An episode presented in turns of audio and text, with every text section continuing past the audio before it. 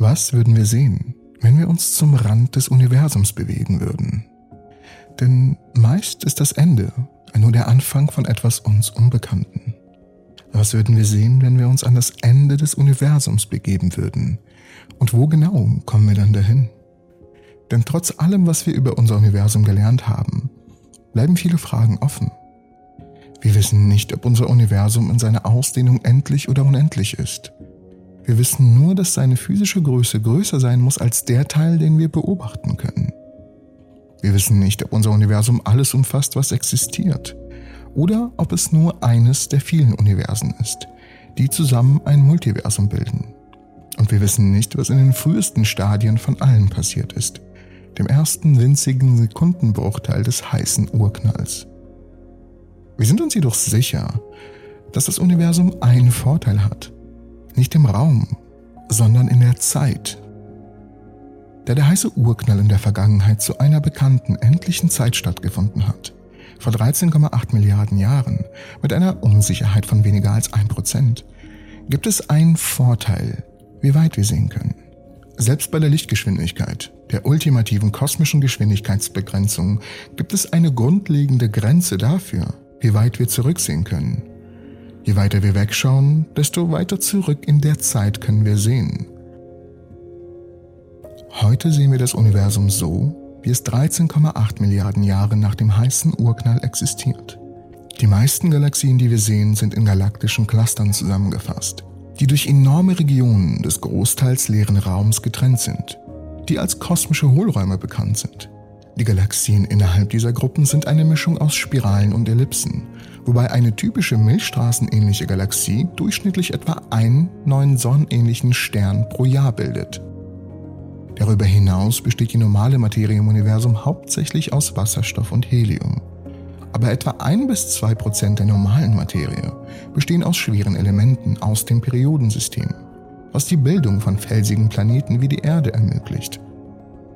Während es viel Abwechslung gibt, einige Galaxien bilden Aktivsterne, einige haben aktive schwarze Löcher, einige haben seit Milliarden von Jahren keine neuen Sterne mehr gebildet, sind die Galaxien, die wir sehen, im Durchschnitt groß, entwickelt und verklumpt.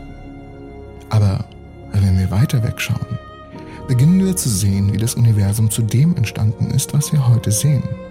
Wenn wir auf größere Entfernung schauen, stellen wir fest, dass das Universum etwas weniger klumpig und etwas gleichmäßiger ist, insbesondere in größeren Maßstäben.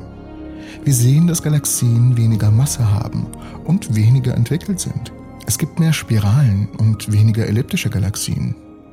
Im Durchschnitt gibt es größere Anteile an blauen Sternen und die Sternentstehungsrate war in der Vergangenheit viel höher.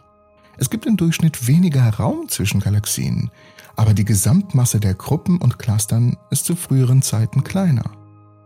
Es malt ein Bild eines Universums, in dem die heutigen modernen Galaxien durch kleinere Galaxien mit geringerer Masse geschaffen wurden – die über kosmische Zeitskalen zusammenwachsen und sich zu den modernen Giganten entwickeln, die wir überall um uns herum sehen. Um das mal zusammenzufassen, bestand das Universum früher aus Galaxien, die physisch kleiner, weniger Masse und näher zusammen waren. Sie waren blauer in der Farbe und reicher an Gas, mit höheren Sternentstehungsraten und mit weniger Anteilen schwerer Elemente im Vergleich zu den heutigen Galaxien. Aber aber wenn wir weiter und weiter gehen, zu immer früheren Zeiten, beginnt sich dieses sich allmählich ändernde Bild abrupt zu verwandeln.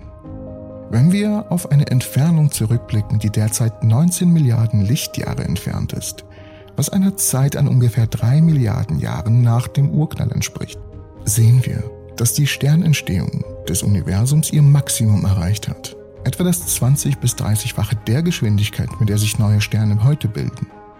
Zu diesem Zeitpunkt ist ein enormer Anteil an supermassiver schwarzer Löcher aktiv, die aufgrund des Verbrauchs der umgehenden Materie enorme Menge an Partikeln und Strahlung emittieren. In den letzten 11 Milliarden Jahren hat sich die Entwicklung des Universums verlangsamt. Sicher, die Gravitation kollabiert weiterhin Strukturen, aber dunkle Energie beginnt dagegen zu wirken und dominiert vor mehr als 6 Milliarden Jahren die Expansion des Universums. Es bilden sich weiterhin neue Sterne, Aber der Höhepunkt der Sternentstehung liegt in unserer fernen Vergangenheit.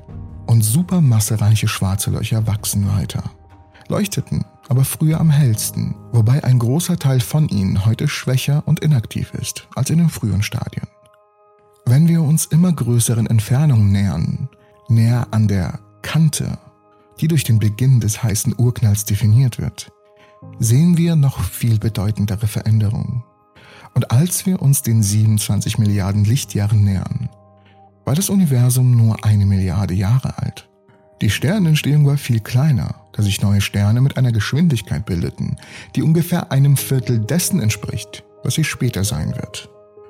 Der Prozentsatz der normalen Materie, die aus schweren Elementen besteht, sinkt steil ab. Auf 0,1% im Alter von einer Milliarde Jahre und auf nur 0,01% im Alter von rund 500 Millionen Jahren. Felsige Planeten waren in diesen frühen Umgebungen möglicherweise gar unmöglich. Der kosmische Mikrowellenhintergrund war nicht nur bedeutend heißer, es wäre eher bei Infrarot als bei den Mikrowellenlängen gewesen, die wir heute sehen. Jede Galaxie im Universum sollte jung und voller junger Sterne sein. Und so früh gab es wahrscheinlich keine elliptischen Galaxien.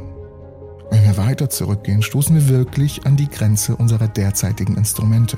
Aber einige Teleskope, wie zum Beispiel Hubble, haben bereits begonnen, uns dorthin zu leiten. Sobald wir zu Entfernungen von ungefähr 29 Milliarden Lichtjahren oder weiter zurückkehren, Zeiten, in denen das Universum 700 bis 800 Millionen Jahre alt war, stoßen wir auf den ersten Rand des Universums, den Rand der Transparenz. Wir gehen heute davon aus, dass der Raum für sichtbares Licht transparent ist. Aber das stimmt nur, weil er nicht mit lichtblockierendem Material wie Staub oder neutralem Gas gefüllt ist. Aber zu früheren Zeiten, bevor sich genügend Sterne gebildet hatten, war das Universum voller neutraler Gase und durch die ultraviolette Strahlung dieser Sterne nicht vollständig ionisiert wurden. Infolgedessen wird ein Großteil des Lichts, das wir sehen, von diesen neutralen Atomen verdeckt. Und erst wenn sich genügend Sterne gebildet haben, wird das Universum vollständig reionisiert. Dies ist zum Teil der Grund, warum Infrarotteleskope wie der James Webb-Teleskop der NASA für die Untersuchung des frühen Universums so wichtig ist. In Entfernungen von 31 Milliarden Lichtjahren, was einer Zeit von nur 550 Millionen Jahren nach dem Urknall entspricht, erreichen wir diesen Rand der sogenannten Reionisierung, wo der Großteil des Universums für optisches Licht größtenteils transparent ist. Die Reionisierung erfolgt schrittweise und ungleichmäßig.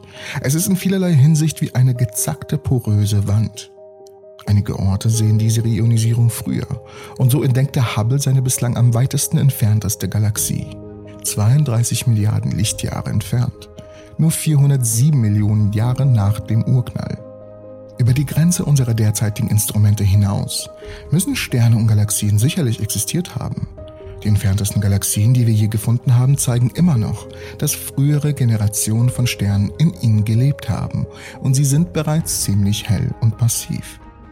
Über die Grenzen dessen hinaus, was unsere derzeitigen Teleskope sehen können, können wir jedoch immer noch die indirekten Zeichen messen, die Sterne gebildet haben. Durch Emissionen von Licht, von Wasserstoffatomen selbst, das nur dann auftritt, wenn sich Sterne bilden. Im Moment haben wir nur die indirekten Signaturen dieser Signatur der früheren Sternentstehung, was uns lehrt, dass junge Galaxien bereits 180 bis 260 Millionen Jahre nach dem Urknall existierten.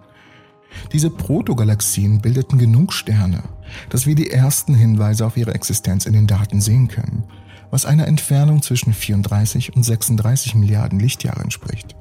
Obwohl unsere derzeitigen Teleskope diese Galaxien nicht direkt sehen können, ist die große Erwartung vieler Astronomen, dass James Webb dies tun wird. Doch wahrscheinlich gibt es noch viel mehr Lichtquellen und die ersten ionisierten Regionen des Weltraums im Universum.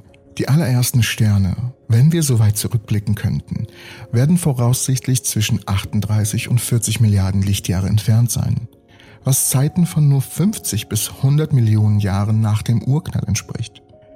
Davor war das Universum nur dunkel voller neutraler Atome und der Strahlung des übrig gebliebenen Glühen des Urknalls. Wenn wir noch weiter zurückgehen, gibt es zusätzliche Kanten und Ränder.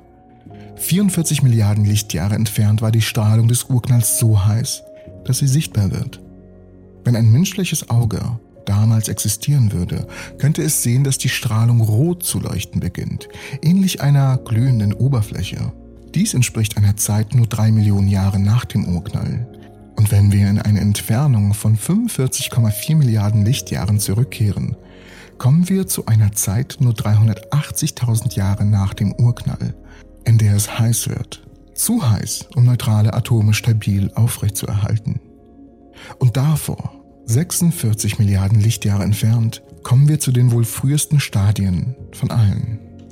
Dem ultraenergetischen Zustand des heißen Urknalls, in dem sich die ersten Atomkerne, Protonen und Neutronen und sogar die ersten stabilen Formen von Materie gebildet haben. In diesen Stadien kann alles nur als kosmische Ursuppe bezeichnet werden, bei der jedes existierende Teilchen und Antiteilchen aus reiner Energie erzeugt werden kann. Was jenseits der Grenze dieser energiereichen Suppe liegt, bleibt jedoch ein Rätsel. Wir haben keine direkten Beweise dafür, was in diesen frühen Stadien geschehen ist, obwohl viele der Vorhersagen der kosmischen Inflation indirekt bestätigt wurden.